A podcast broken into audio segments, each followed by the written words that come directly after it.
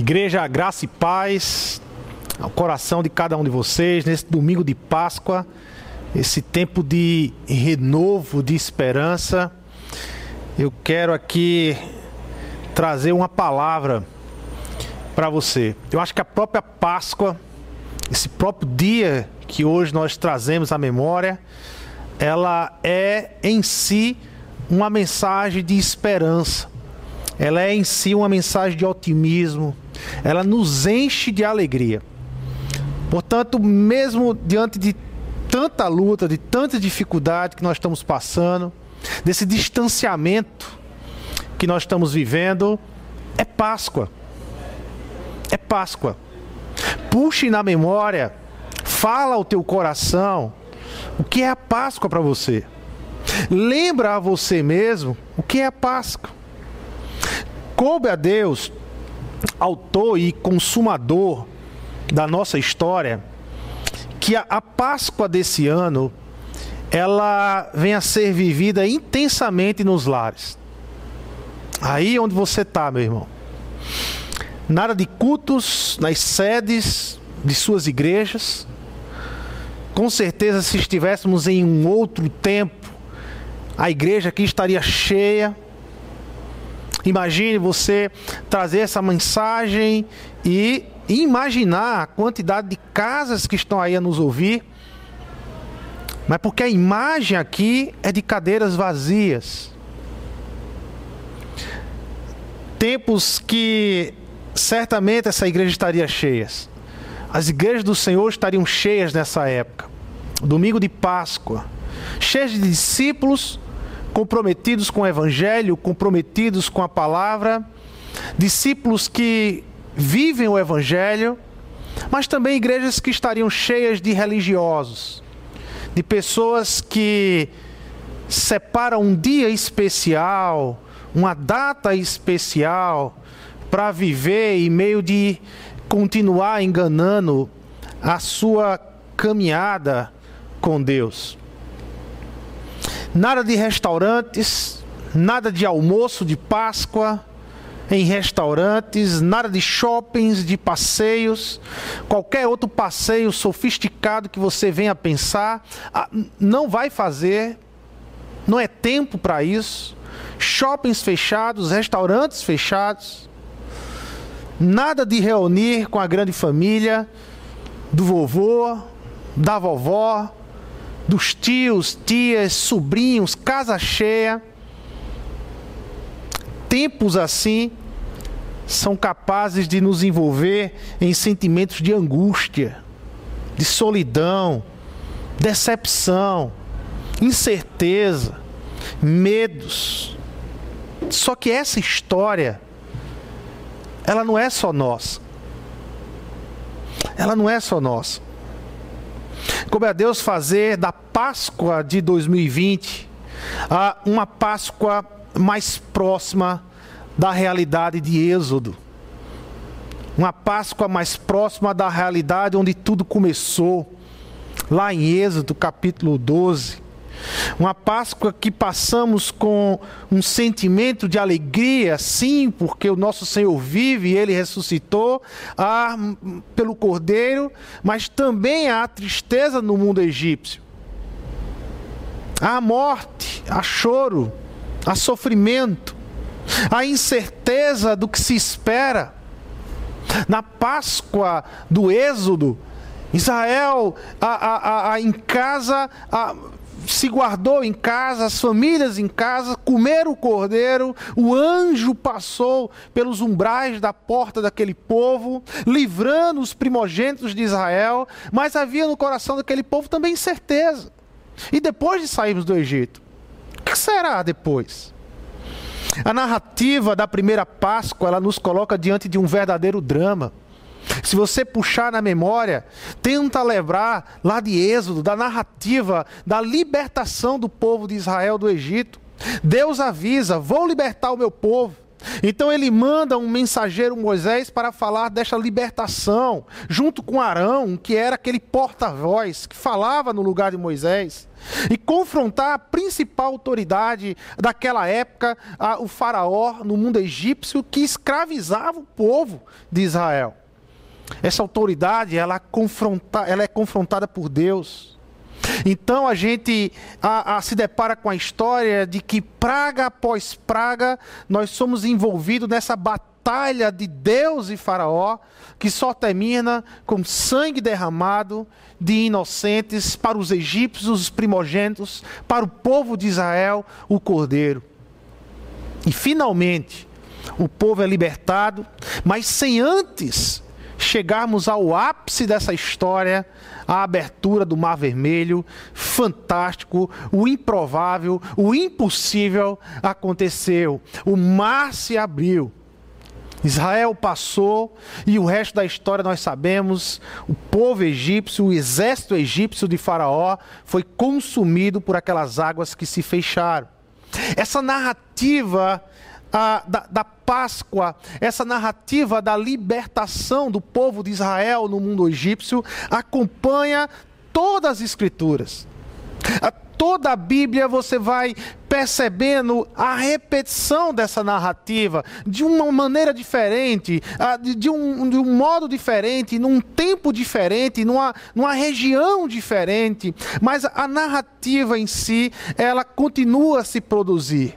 Um povo a que pertence a Deus, Deus decide libertar, esse povo está sob jugo, sob escravidão, esse povo está num tempo sem esperança, mas de repente, Deus levanta no meio desse povo um libertador. Deus levanta no meio desse povo um ungido, e esse ungido liberta então o povo de Israel e, e traz paz e alegria para Israel. De tempos em tempos, essa narrativa vai se repetindo no Antigo Testamento. É assim na peregrinação no deserto, é assim quando o povo de Israel entra na terra, em Canaã, é assim em Juízes, é assim na monarquia de Israel, nos reinos divididos, e chega ao seu ápice dessa narrativa ah, lá no exílio, quando o povo de Israel é levado, exilado à Babilônia. Havia sempre um momento que acreditar em Deus presente, de um Deus presente que vai trazer liberdade, parece mais improvável. É mais lógico acreditar que Deus não se faz presente neste lugar, ou que não se importa, ou abandonou a história que ele estava direcionando. Sem dúvida, o ápice do sofrimento de Israel foi o exílio. O exílio foi o tempo da história mais inimaginável que aconteceu para Israel. Ah, ninguém em Israel imaginaria tal sofrimento que foi o exílio à Babilônia. Veja, o exílio, ele, ela narra, esse tempo aí, ele narra a perda da terra a perda da cidade, da cidade de Jerusalém, da cidade santa, da cidade que é o pão de Deus. No exílio narra a perda do templo, o templo é destruído por Nabucodonosor. A Babilônia destrói o templo, o templo é o lugar da morada de Deus, do encontro de Deus com Israel, onde o céu se encontra com a terra, ali era o templo. O exílio, então, é a perda da esperança de Israel. Israel nunca precisou ouvir tanto boas notícias da parte de Deus como no exílio, quando eles estavam na Babilônia. Acredito que também, de certa forma, somos hoje envolvidos por esse sentimento. Queremos ouvir boas novas, boas notícias. Quando é que vai acabar essa pandemia? Ficamos dia após dia buscando informações, palavras, gráficos, áudios, alternativas e mais alternativas atrás de boas notícias. Escutamos todo mundo, buscamos todo mundo, aqueles que se dizem especialistas, aqueles que não são especialistas, nós ouvimos todos. Tudo com um objetivo. Queremos boas notícias. Queremos boas notícias sobre tudo isso. Guardadas as proporções, estamos como Israel, nos sentimos exilados, à espera que Deus se movimente e nos dê boas notícias. Eu acredito que muitos estão se sentindo assim. Por isso que eu queria convidar você, meu irmão, a abrir um texto nas Escrituras e meditarmos nesse texto e em tudo que esse texto fala e que se conecta com a Páscoa. Esse texto se encontra lá em Isaías, capítulo 52, do verso 7 ao verso 10. Isaías 52, do 7 ao 10. Abram aí a sua palavra, junto com a sua família, uh, acesse as escrituras aí e, e vamos ler o que a palavra de Deus nos diz. Como são belos nos montes os pés daqueles que anunciam boas novas, que proclamam a paz, que trazem boas notícias, que proclamam a salvação, que dizem a Sião: o seu Deus reina. Escutem, suas sentinelas erguem a voz, juntas gritam de alegria. Quando o Senhor voltar a Sião, elas o verão com os próprios olhos. Cantem juntamente de alegria, vocês, ruínas de Jerusalém, pois o Senhor consolou seu povo, ele resgatou Jerusalém. O Senhor desnudará seu santo braço à vista de todas as nações, e todos os confins da terra verão a salvação de nosso Deus. Senhor Deus e Pai, nos conduza na tua palavra, Senhor, que a gente possa a, aprender mais da tua palavra e trazer a tua palavra para o nosso coração, Senhor. Nós precisamos aquecer a nossa fé, nós precisamos a olhar, Pai amado, a, a não com os olhos da Sexta-feira Santa, mas hoje olhar com os olhos do domingo de Páscoa. Cristo ressuscitou, ele vive, ele venceu a morte, Senhor. Ele inaugurou um novo tempo na terra. É com esses olhos otimistas, diante dessa verdade que vem da tua palavra, que precisamos encarar os desafios que tem pela frente, os desafios que temos hoje, os desafios que virão pela frente. É em teu nome, Jesus, que nós oramos e te agradecemos. Amém e amém. No começo desse capítulo, a, a Sião, que aqui é chamado, a Jerusalém é, é chamada por Sião, é, é, é chamada então a despertar para a esperança. Jerusalém é chamada a, se despertar para a esperança. Lá em Isaías 52, verso 1 diz assim: Desperte, desperte, ó Sião, ou seja, ó Jerusalém, vista-se de força Vista suas roupas de esplendor, ó Jerusalém, cidade santa. O profeta convoca os exilados e os leitores a exercitar a imaginação.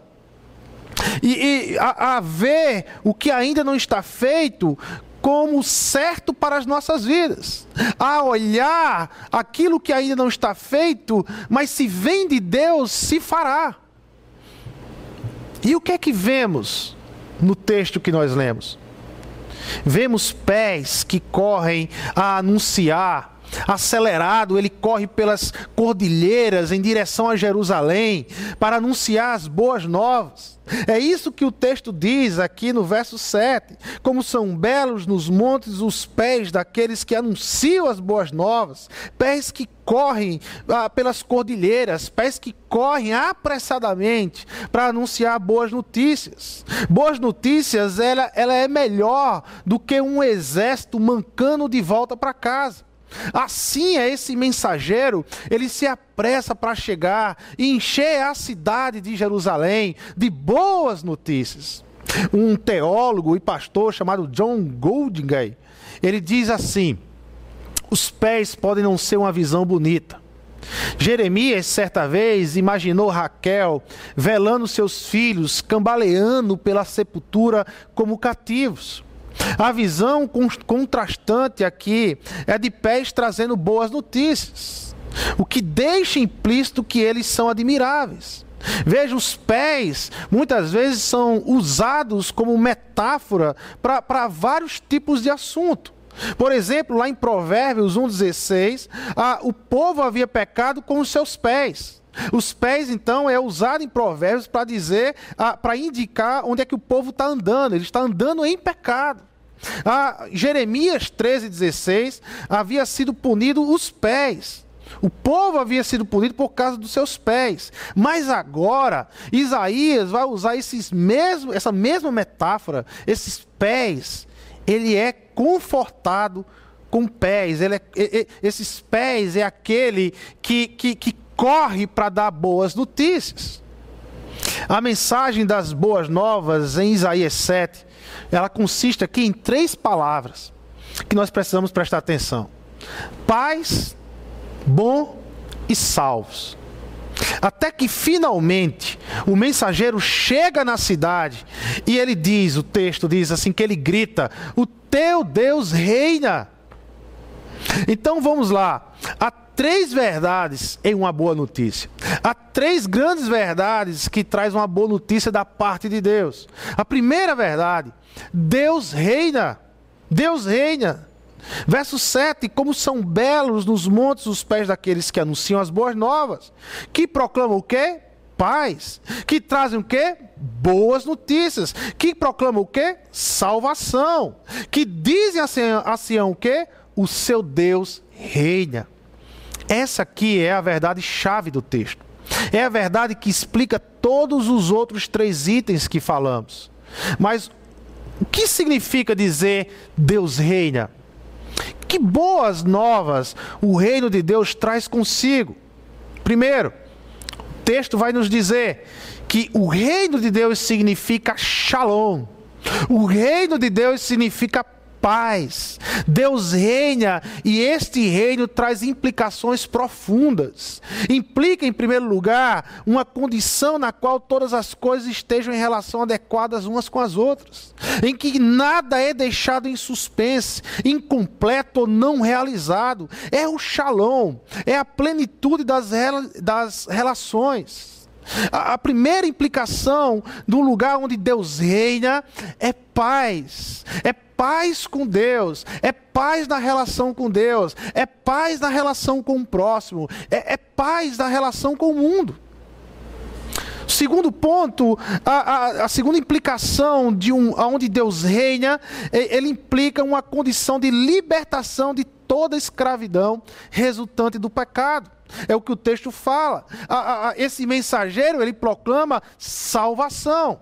Salvação é se libertar de tudo aquilo que lhe traz a viver sob o jugo do pecado. É ser livre. Onde Deus reina, estas, estas coisas são consequências. Onde Deus reina, paz e libertação é consequência. Onde Deus reina, a Páscoa ela é anunciada de uma forma plena. A nossa Páscoa, ela anuncia justamente isso. Aquilo que Isaías falou como profecia, falamos e vivendo como acontecido em Jesus Cristo.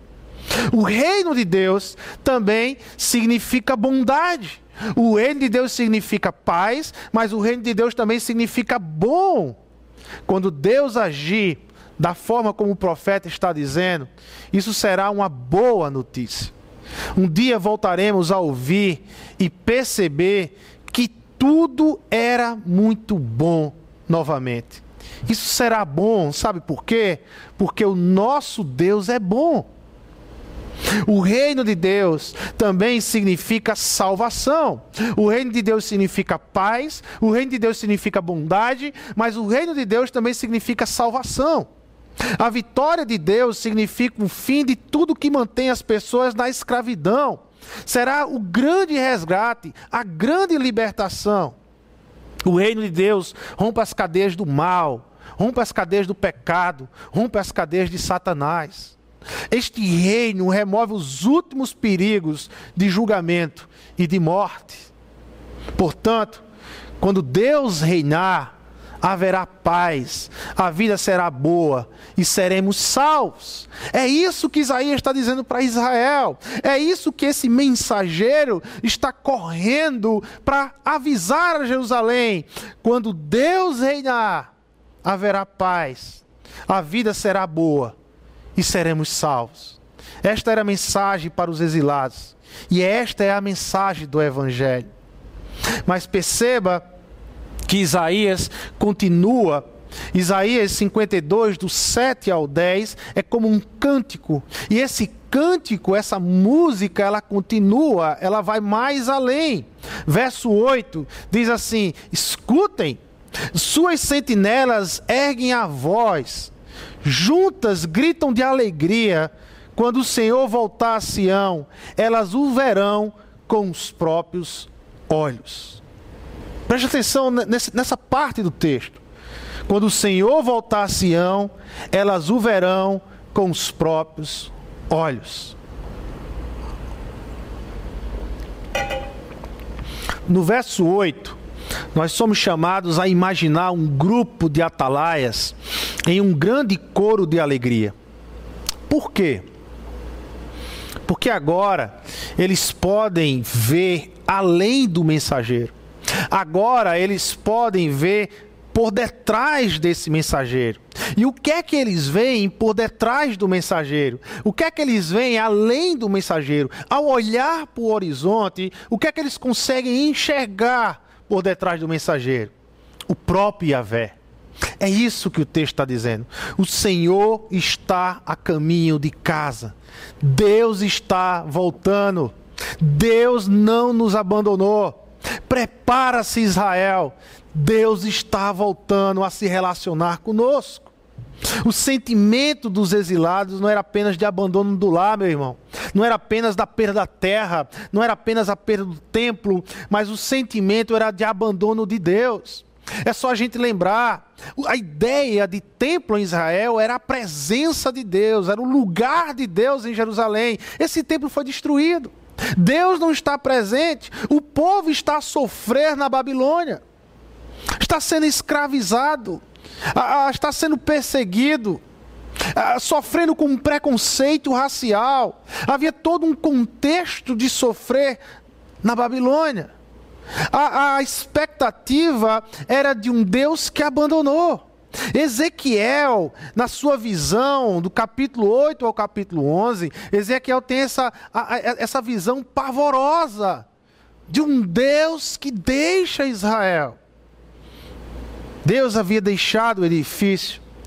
Será que ele iria voltar? Essa era a pergunta do povo de Israel.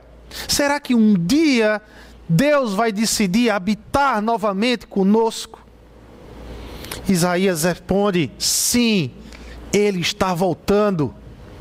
De fato, isso aconteceu. A gente precisa olhar para as profecias, e quando a gente lê as profecias do Antigo Testamento, a gente precisa olhar para as profecias, primeiro com um tempo a, a, do momento, a, do cumprimento do momento, do cumprimento próximo, do momento próximo. E de fato isso aconteceu. Patrocinados pelo rei Ciro, rei de Pérsia, eles voltaram reconstruíram Jerusalém, reconstruíram o templo, restauraram o culto. Nós lemos isso lá em Esdras, em Neemias. Ele voltaria de novo a Sião de uma forma mais significativa. Quando ele entrou na cidade no primeiro domingo de Ramos, de uma forma mais real, de uma forma mais presente, de uma forma mais próxima. E podem acreditar, ele fará mais uma vez quando o Senhor voltar para reivindicar toda a criação como seu templo e para habitar com a humanidade redimida para sempre. O texto de Isaías nos coloca em seu ápice. A música cantada em Isaías 52, ela vai nos envolvendo e ela vai nos levando ao seu ápice, ao seu grande final, ao seu grande momento. Isaías 52, 9 e 10 diz assim: Cantem juntamente de alegria, vocês, ruínas de Jerusalém, pois o Senhor consolou o seu povo, ele resgatou Jerusalém. O Senhor desnudará seu santo braço à vista de todas as nações, e todos os confins da terra verão a salvação de nosso Deus. Essa música ela é contagiante. De um evangelista único de um mensageiro correndo pelas cordilheiras, ofegante, querendo chegar em Jerusalém para dar as boas notícias. A música depois passa para um grande coro de alegria, cantando a, a, a, o domínio de Deus, cantando alegria, ele vem, ele voltará. Olhem, vocês já podem ver com teus próprios olhos, mas agora a música ela pede para que as ruínas de Jerusalém. Quem eram as ruínas de Jerusalém? O povo, o povo sofrido, o povo oprimido, o povo que estava com medo, com incertezas, as ruínas de Jerusalém recebe uma voz personificada para cantar sua própria redenção. E esta música chegará, diz o texto de Isaías, até os confins da terra. E o tema da canção continua: Deus reina. Todo momento, esse é o tema da canção de Isaías. Esse é o tema da música que Isaías nos propõe aqui. Deus reina. Ele nunca deixou de reinar. Talvez muitos se levantaram na terra dizendo que eram reis, muitos se levantaram na terra dizendo que eram dominadores, mas todos falsos reis, falsos dominadores, porque a terra, a, a terra pertence ao Criador, é dele. Mas ele não apenas reina, ele retorna e ele redime. E o que, que isso quer dizer? Essa palavra redimir que é o que o texto está nos falando aqui, né? A, a, a, o Senhor consolou o seu povo, ele resgatou Jerusalém. Essa palavra resgatou aqui no versículo 9 é redimir. Resgatar, redimir. Essa é uma palavra muito conhecida no vocabulário de Israel. Ela era uma palavra do mundo financeiro de Israel, fazia parte do mundo financeiro e muito conhecida. Ela significa que um membro de uma família tinha que se levantar e defender sobre outro membro da família se esse membro estivesse necessitado. Se esse membro estivesse precisando, se esse membro estivesse em algum, ah, em algum lugar de perigo ou de necessidade, o outro membro da família tinha obrigação de resgatá-lo, tinha a responsabilidade de resgatá-lo. Ele tinha que fazer o que se fosse para fazer, para resgatar essa história fica muito clara lá em, em, em Ruth. Ruth com Boaz. Boaz foi o resgatador de Ruth. Boaz foi o, foi o redentor de Ruth. Ah, ah, isso era muito claro em Israel. E aqui Isaías, ele usa esse texto agora para se, se dirigir ao Senhor. Ele resgatou Jerusalém. Ele é que redime Jerusalém. Ele não é apenas o que consola, mas ele é o que resgata Jerusalém.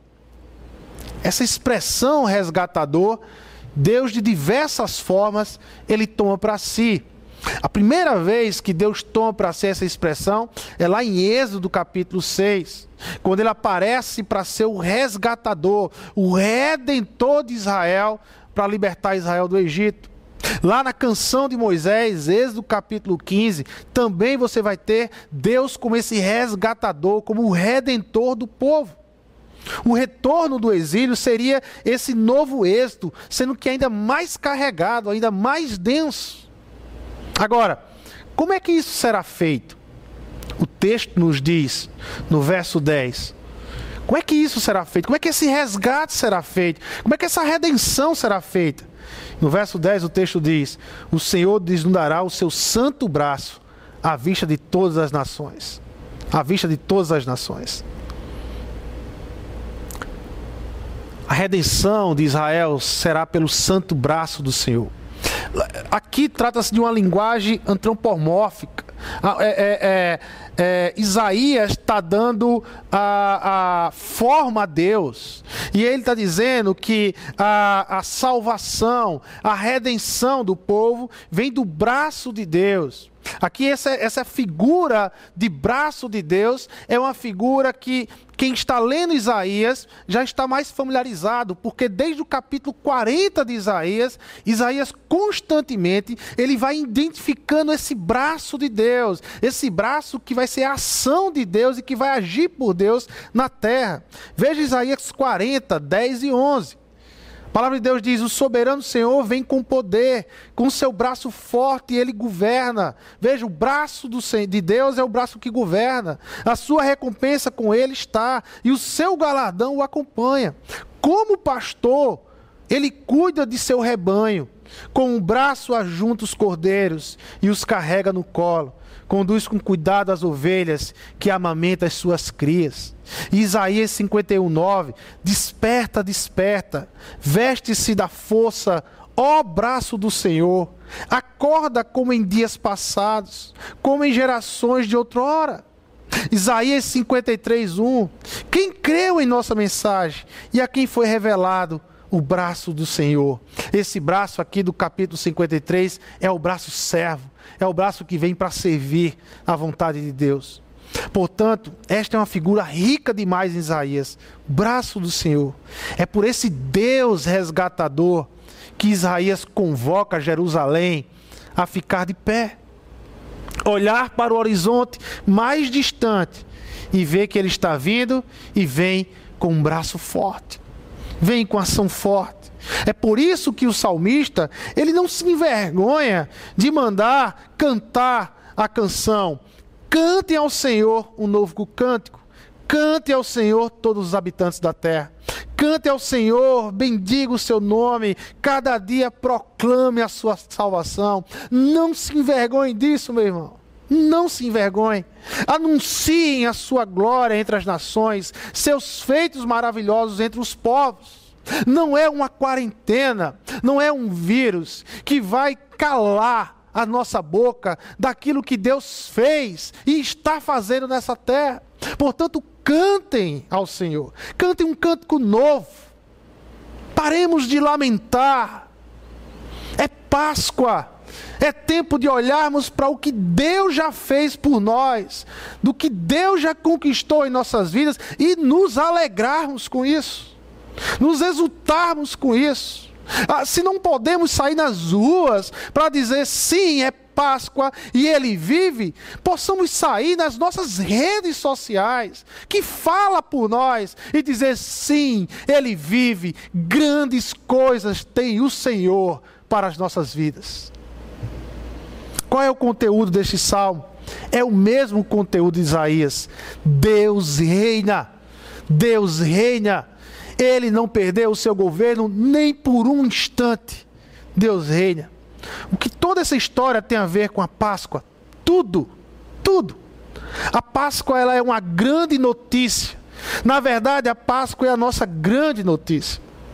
O braço santo e forte prometido por Isaías a Sião, a Jerusalém, já veio e realmente sabemos o quanto ele é forte. Eu quero concluir a mensagem. O que a Páscoa nos mostra é que a nossa esperança está em Deus. E ela já veio. Aleluia, irmãos. Aleluia. As boas novas de Isaías são carregadas de três grandes temas: Deus reina, Deus voltará e Deus redime. Essas foram as boas novas, esse foi o evangelho que Isaías construiu no Antigo Testamento e pregou e enviou para Israel lá na Babilônia. Olha, Israel, lembra de uma coisa: Deus reina, Deus voltará Deus redime. As boas novas de Isaías apontavam para algo muito além do horizonte imediato de Israel. Era algo que se reverteria a todas as nações. Não era uma ação apenas local, não era uma ação apenas geográfica, era uma ação cósmica de Deus. Cósmica. 700 anos se passaram desde que Isaías proferiu essas palavras. Israel continuava exilado, agora pelo Império Romano. A sensação de que Deus abandonou Israel só crescia. Ele não voltará mais. Cadê aquele que disse que nos redimiria? Não vemos o braço santo de Deus mais. Não era um tempo de esperança, o tempo do Império Romano. Não era um tempo de esperança para Israel, o tempo que Jesus decidiu voltar. Vejam mais uma vez o drama de Êxodo aparece na história de Israel. Um povo escravizado, um povo perdendo a esperança, um povo se perguntando: será que Deus ainda vem habitar entre nós? Será que Deus ainda nos olhará com olhos de amor? e terá misericórdia de nós. Graças damos ao Senhor, porque a resposta, João, lá no seu capítulo 1, ele diz ao povo de Israel. E João diz: E o Verbo se fez carne e habitou entre nós. O que João está dizendo para o povo de Israel, para os primeiros cristãos, para os judeus que liam o Evangelho de João é: sim, ele habitou entre nós. Sim, ele voltou como prometido. O braço forte de Deus está entre nós. Ela veio. Havia uma necessidade de uma Páscoa em Israel. Havia uma necessidade em Jerusalém de uma Páscoa. E ela veio. Mas agora ela veio de uma forma definitiva. Sim, finalmente tudo que Deus havia prometido se fez em Jesus Cristo. Percebam, o Cordeiro definitivo veio. Por isso a Páscoa que Jesus realiza na cruz do Calvário é a Páscoa definitiva. Chegou. Toda a força da imaginação que Isaías pedia para Sião, toda a força de imaginação que Isaías pedia para Jerusalém naquela época. Olha, é, é, é, entendam, ah, não aconteceu, mas vai acontecer. Toda essa força da imaginação agora não é mais necessário, porque a Páscoa verdadeira, Jesus Cristo, o servo de Deus, o braço santo e forte do Senhor, ele definitivamente inaugurou a Páscoa eterna a Páscoa verdadeira, a Páscoa que não acaba, a Páscoa que não se limita apenas em um dia, mas todos os dias. É Páscoa para aquele que descobre Jesus Cristo. Que a Páscoa, que boa notícia é essa que a Páscoa nos traz? A boa notícia é que Jesus era e é Deus reinando sempre foi Jesus, o Rei de toda a terra. Lucas capítulo 4, verso 16 ao 21. Olha que texto maravilhoso. Ele foi a Nazaré, onde havia sido criado, e no dia de sábado entrou na sinagoga, como era seu costume, e levantando-se para ler, foi-lhe entregue o livro do profeta Isaías. Olha só, irmãos. Abriu e encontrou o lugar onde está escrito: o Espírito do Senhor está sobre mim, porque ele me ungiu para pregar boas novas aos pobres, ele me enviou para proclamar liberdade aos presos e recuperação da vista aos cegos, para libertar os oprimidos e proclamar o ano da graça do Senhor. Então ele fechou o livro, devolveu ao assistente e assentou-se. Na sinagoga, todos tinham os olhos fitos nele. Lembra do texto lá de Isaías? Todos os olhos nele, todos os olhos fitos nele. E ele começou a dizer-lhe: Hoje se cumpriu as escrituras que vocês acabaram de ver. Hoje se cumpriu as escrituras. Hoje Deus veio fazer morada entre vocês. Hoje é Páscoa. Eu estou aqui, o Cordeiro de Deus chegou. Hoje se cumpriu. Hoje está cumprido. Jesus está dizendo claramente: o rei voltou. Quem está no trono? Satanás, os anjos, todos esses demônios que estão por trás de tantas ações, eu vou destronar todo, porque o rei voltou para Israel. O rei voltou para realizar a sua grande obra, a sua última batalha na cruz do Calvário. A Páscoa, ela é uma boa notícia porque ela nos diz: Jesus Cristo está reinando. Mas a Páscoa, ela também é uma boa notícia porque ela nos diz que Jesus era e é Deus retornando, Deus voltando, Deus se envolvendo com os seus. João 12, do 12 ao 16, diz assim: No dia seguinte, a grande multidão que tinha vindo para a festa ouviu falar de Jesus. Estava chegando a Jerusalém, Sião, lá de, de Isaías. Pegaram ramos de palmeiras e saíram ao seu encontro, gritando: Hosana, bendito é o que vem em nome do Senhor, bendito é o Rei de Israel. Jesus conseguiu um jumentinho e montou nele, como está escrito: Não tenhas medo, ó cidade de Sião, eis que o seu rei vem montado num jumentinho. A princípio, seus discípulos não entenderam isso. Só depois de Jesus foi glorificado, perceberam que eles fizeram essas coisas e que elas estavam escritas a respeito dele. Perceba a cena. Tenta imaginar a cena. Jesus sai da Galiléia e vai para a Judéia. Ele agora está nas portas de Jerusalém. Jesus andou da Galiléia até chegar à Judéia. Ele está na porta de Jerusalém. Não havia nenhuma necessidade de Jesus ah, montar no jumentinho pelo fato dele estar cansado. Ele já andou tanto. Agora só está a poucos metros da porta de, Jerusalém. Então o cansaço ah, ah, não é a, a, a necessidade de Jesus montar no jumentinho. Não era o cansaço. O que Jesus estava fazendo naquele momento, ele estava dando ao povo de Israel, ele estava dando a Jerusalém uma imagem, uma imagem messiânica, uma imagem davídica. Havia uma promessa clara: o seu rei voltará. O povo estava esperando esse rei. Jesus ele entra no jumentinho para claramente deixar os olhos daqueles que guardaram a profecia de forma muito clara: eu sou o rei da terra.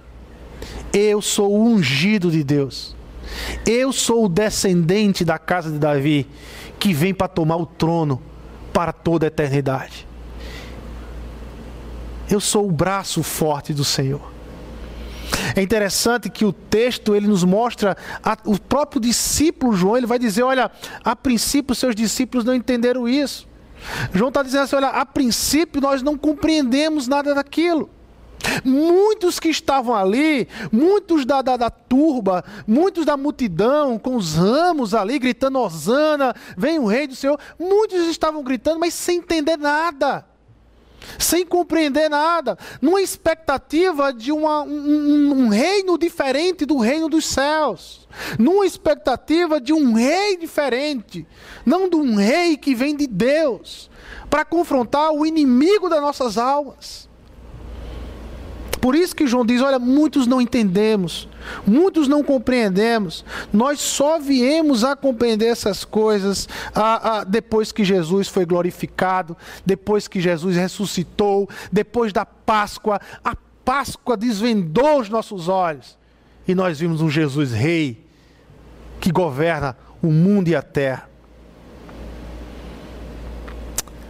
Jesus estava dando àquele povo essa visão esplendorosa. Deus estava retornando para Sião. Finalmente, ele chegou. Deus chegou. Um teólogo chamado John Dixon, ele vai dizer assim: quando os primeiros cristãos proclamavam esse evangelho do reino, eles não estavam copiando o evangelho do reinado dos romanos. Ao contrário, expunham o Império Romano como uma fraude. Era Deus e não qualquer rei humano quem governa sobre tudo. Esse é o tema central do evangelho cristão. O evangelho cristão diz: Deus é rei, Jesus é rei e ele governa todas as coisas. Jesus ele era e é Deus redimindo. É isso que a Páscoa vai nos dizer. Jesus ele era e é Deus redimindo a história. Em Belém, o braço do Senhor estava sendo desnudado para o Calvário. Como diz lá o texto de Isaías, ele estava com os braços desnudados. E foi em Belém que ele desnudou esse braço. Esse braço forte, ele se estendeu na cruz para a redenção do mundo. Para a redenção do mundo. Jesus Cristo é o Deus que reina, retorna e redime.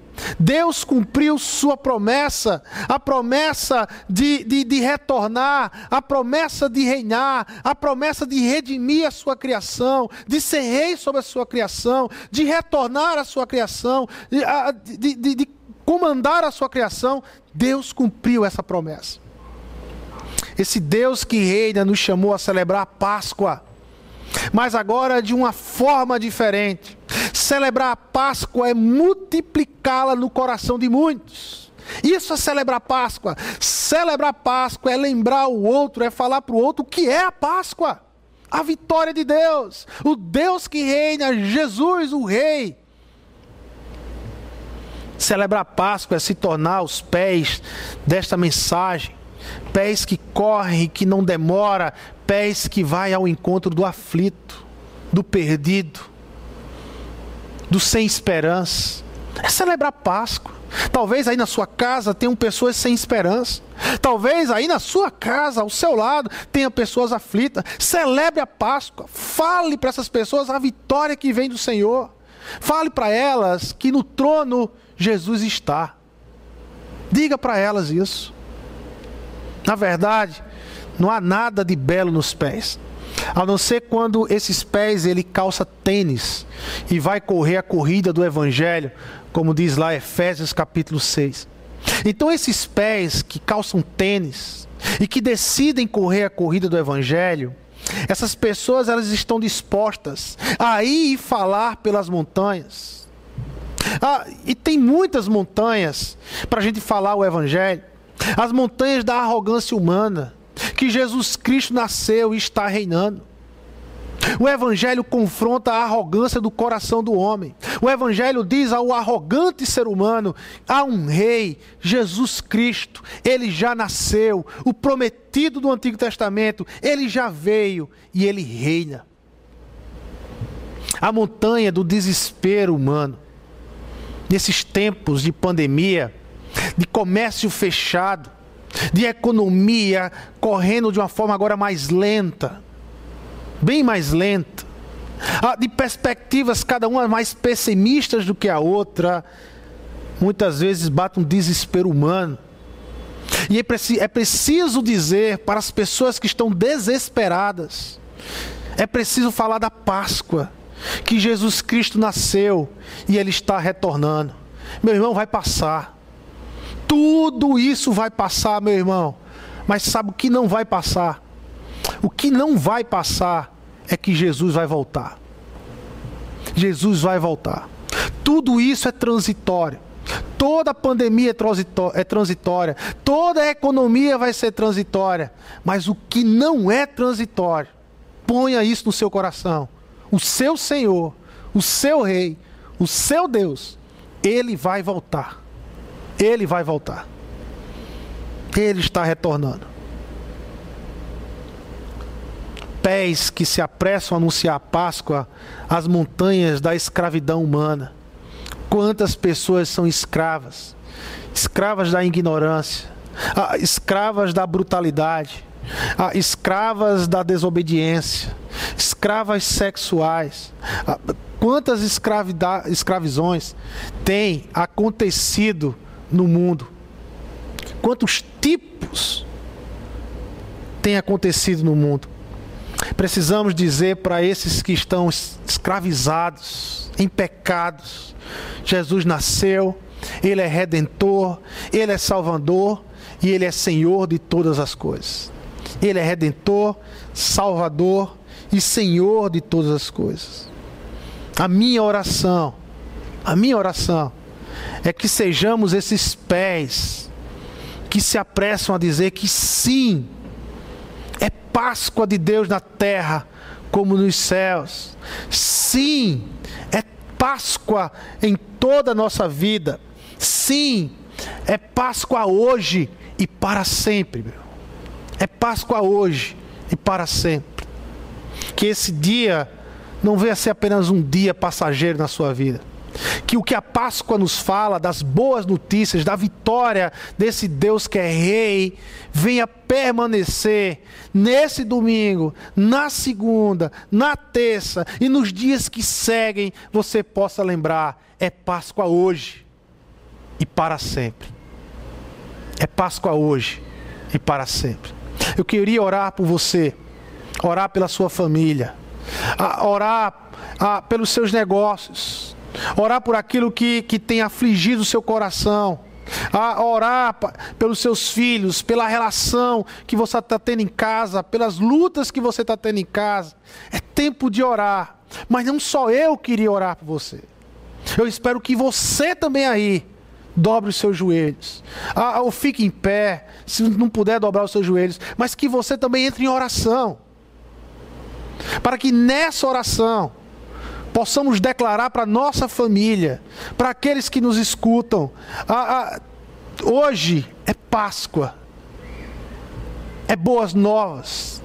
Deus tem grandes notícias para essa terra. Eu preciso crer nisso, por meio da fé. Eu preciso, eu preciso vivenciar isso, por meio da fé. Baixe sua cabeça agora e vamos orar. Senhor Deus e Pai, nós queremos aqui te agradecer. Te agradecer, Senhor, porque o Senhor nos deu o Cordeiro Pascual. O Senhor trouxe o Cordeiro. Deus como a nossa Páscoa seria vazia e sem sentido se nós não tivéssemos o Cordeiro vivo aqui entre nós. Por isso, Senhor, nós queremos te agradecer pelo Cordeiro que o Senhor nos deu. Mas esse Cordeiro que foi morto na cruz do Calvário, que foi humilhado, Senhor, ele confrontou todas as forças do mal e numa grande batalha final, ele venceu toda a maldade. Todas as forças que está por trás de toda a maldade foram derrotadas nas cruzes do Calvário. E ele venceu a morte e ressuscitou. Por isso hoje é Páscoa, Senhor.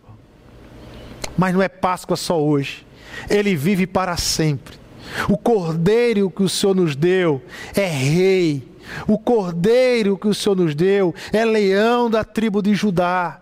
O cordeiro que o Senhor nos deu é aquele que é redentor, hoje, amanhã e para sempre. Há de redimir a terra, há de restaurar todas as coisas, há de trazer todas as coisas para junto dele, todas as coisas serão reestruturadas, reorganizadas de acordo com o que ele quer, Senhor. Porque ele é rei, ele venceu, ele é o nosso rei, o nosso rei. Nós queremos declarar isso, Senhor, para a minha família. Ele é rei, ele é o dono de tudo. Abençoa, ó Rei de Israel, ó Rei das nações, ó Rei de todas as tribos e de todas as nações. Abençoa a tua terra, abençoa a tua criação, abençoa cada família que está nos escutar, Senhor. Abençoa, Pai amado, as relações entre esposo e esposa, os casamentos. Abençoa, abençoa as relações entre pais e filhos, Senhor. Abençoa os comércios, os comércios, Senhor. Abençoa, Pai amado, tantos e tantos comércios de várias áreas, de várias formas. Pai amado, abençoa. E não permita que no coração dos teus filhos se instaure o desespero porque o Senhor já nos deu a tua Páscoa e ela é grandiosa demais. Ela é grandiosa demais, Senhor. Não permita que nenhum dos teus filhos venham cair em desespero, mas venham ser renovados e fortalecidos pela Páscoa que vem do Senhor. Que o amor de Deus, o Pai, que a graça do nosso Senhor Jesus Cristo, e a consolação e a comunhão que vem do Espírito Santo do Senhor nos acompanhe hoje e para sempre, assim como é a tua Páscoa. Dá um abraço no teu irmão que está do teu lado, na tua família, e diga a ele: hoje é Páscoa para sempre. Hoje e para sempre é Páscoa. Amém.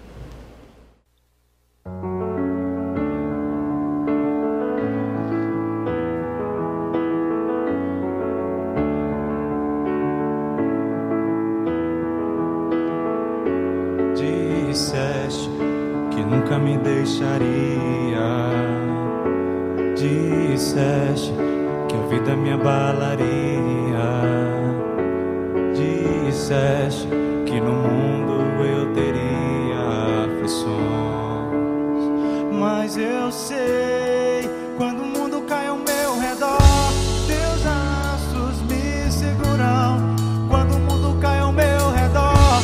A esperança pra mim.